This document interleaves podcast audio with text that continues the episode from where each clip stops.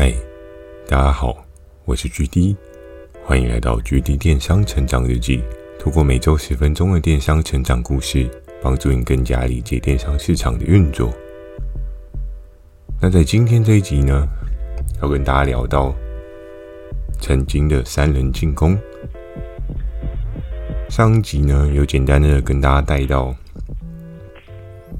由于在当下的环境当中。其实我们两个部门的竞争是一个不对等的竞争状况。那包含像 Queen 他们有比较强势的后勤资源，当然我们这边也有，可是我们这边就是比较薄弱的状况。如果大家还有印象，周星驰的一部经典的电影《少林足球》，你大概就会知道我们两个部门之间的差距是怎么样。其实就像少林足球当初的少林队，跟有球证裁判的那个大魔王的魔王队，就有点像是那样的比赛。尽管我们这边的人也不差，但是我们就是因为某一些主要 key man 可能相对并没有太支持我们，那我们这边成长也会受到不一样限度的局限哦。所以在每次每次的突破跟打仗过程当中呢，其实大家真的是用尽了十二万分的力气去跟另外一个部门去做抗争。所以在今天这一集呢，我想要再回到艾斯还在的时候，跟大家聊聊当时三个人的进攻模式。我们都知道三角形有可能是一个黄金比例的三角形。那在那时候呢，由于艾斯已经被下了最后通牒，我还记得在当时有一次雷恩大帅找我跟平哥聊天，那我们聊着聊着，我们就找了艾斯过来。那在讨论的过程当中呢，因为其实雷恩大帅也比较开门说话，因为当时雷恩大帅也比较开门见山的说。如果我在这一个月，假设艾斯撑不过去的话，可能就要离开我们这个团队了。那其实，在当下呢，看得出来艾斯他自己是有一些紧张、犹疑，然后到后面，感觉好像有点释怀，甚至放弃。如果在那时候，我跟平哥还是很常的鼓励他说：“哎，不要放弃啊，还没有到最后一刻，对不对？”你现在就放弃了，那就没有获胜的可能性啊。于是，在那时候呢，其实 P 哥人也蛮好的，他就帮艾斯制定了一个对应的策略。那在当时呢，我们有走了这个策略，叫做黄金三角阵容。什么叫黄金三角阵容呢？就是我们这三个人分别利用手上比较强力的合作伙伴资源，去设法。去想方法突破一个新的可能。那这个三人进攻呢，主要是针对 Queen A 他们 team 做一些策略规划的进攻。所以在当时呢，P 哥他自己本身就有一个习惯，会去看 Queen A 他们 team 的有什么样的产品飞起来。那其实，在这过程当中呢，我自己也有养成观察对手的这个习惯。当然，艾斯他自己本身比较偏向是。在做蛋糕的那一块，之前我跟大家讲到，其实 Queen A 跟我们的这一个部门所涉略的产品分类是不太一样的，也就造就成原本 Ice 它的策略比较不会去 take Queen A 他们那边的一些产品哦。那时候呢皮哥就有很明确跟 Ice 说，其实真的你要活下来，这会是一个最后的可能性，因为你必须要。去他给别人的目标，你才有机会得到一个更快速的成长。因为在电商的领域，其实还蛮特别的哦。当你今天某一个品项，它因为资源转换的效益极大，又或者是说它今天投广那个成效非常的好，那往往这个产品呢，以平台的角色来讲，就会疯狂的将资源投进去哦，以求一个很好的转换率。那他们可能就会想说，诶。这个东西我投第一次不错，那我同样东西拿去给第二包的受众去做投递，一定会有一个很不错的成果。这应该是在现在的电商的模式当中，大家都有一个基本的 common sense 哦。那时候，ICE 自己可能也产生不出一个对应很强的品相。那既然生不出来一个很强的品相，倒不如就看看自己能够拿到多少别人的份额。所以在那时候呢，我们整个规划策略当中呢，我跟 P 哥，我们其实常常每周都会去看一下，诶，到底还有什么东西可以做，到底还有什么样的产品可以 target。然后在当时呢，我们也是轮流的倒给 ICE，跟他说，诶，这个可以，这个可以，按你手上的合作伙伴有谁可以做？我们在当时呢，其实真的看到很细微哦。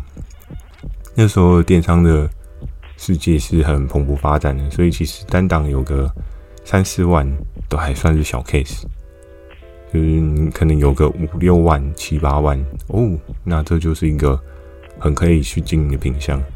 所以其实，在当时呢，我们很常把对应我们观察到一些资讯 pass 给 ICE 哦，然后那时候。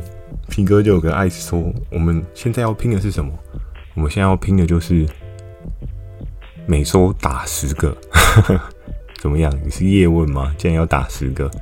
对，我们就打算透过海量的去递出挑战书、竞争函，去跟别人做一个 PK。然后在当时呢，我们很踊跃的去 target Queen A 他们 team 的 member。”有一个最主要我们要 target 的对象是谁呢？我相信大家或许已经猜到了，要打就打最大的那个，对不对？所以其实，在当时我们三个人的轮流进攻的方式呢，是他给传说他手上所有的产品。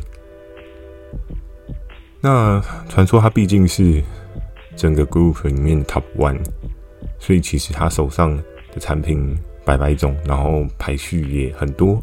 那可能在整个热销排行榜上面呢，我相信至少有个四成以上的东西是他的，也是蛮合理的。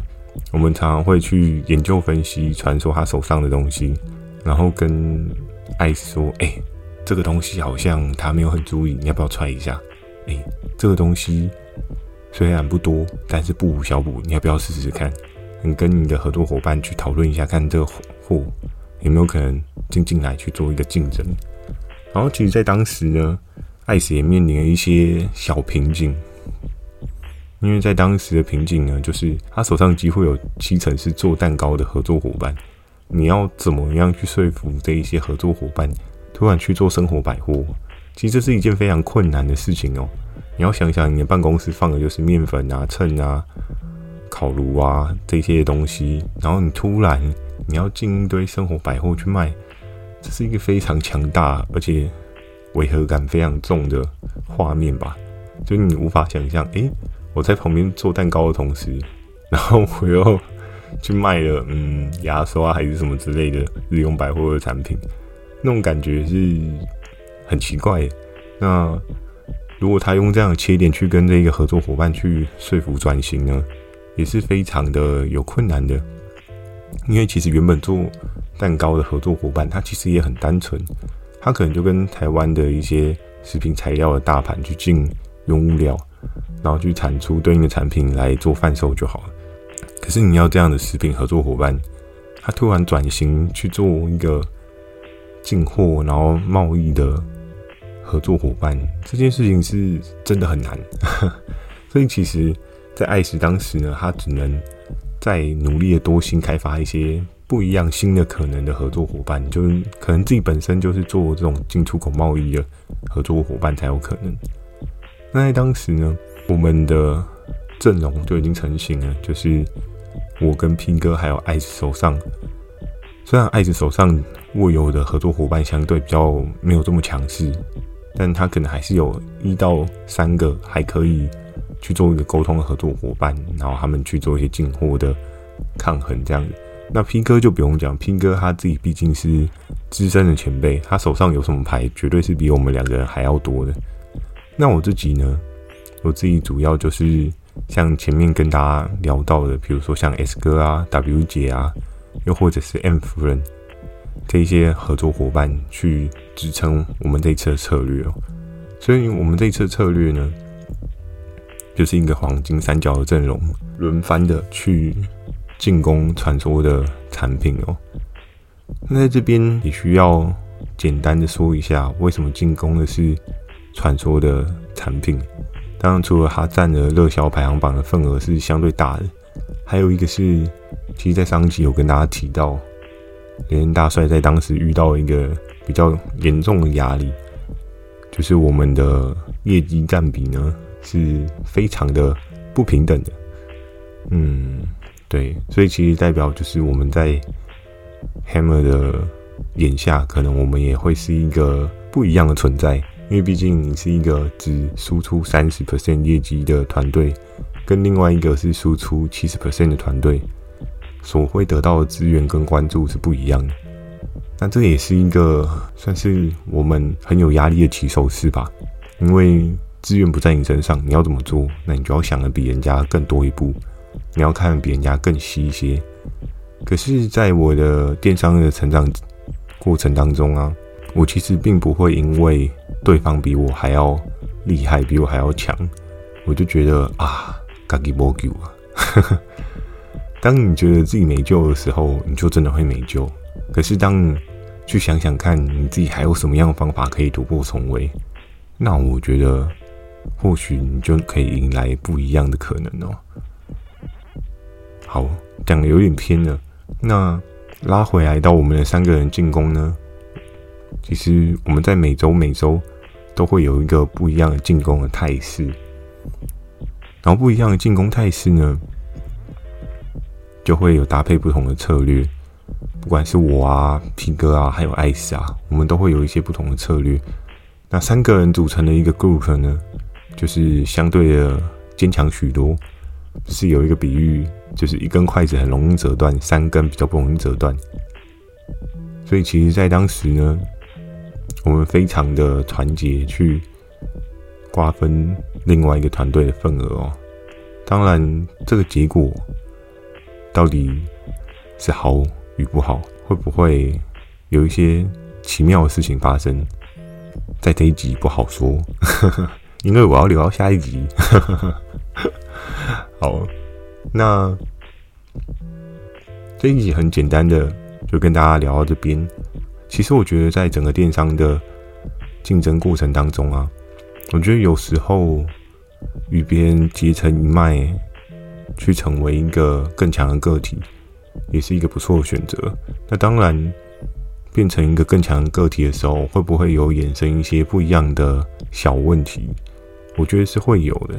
所以，其实每次的结盟都要去谈说，那后续的谈判结果是什么？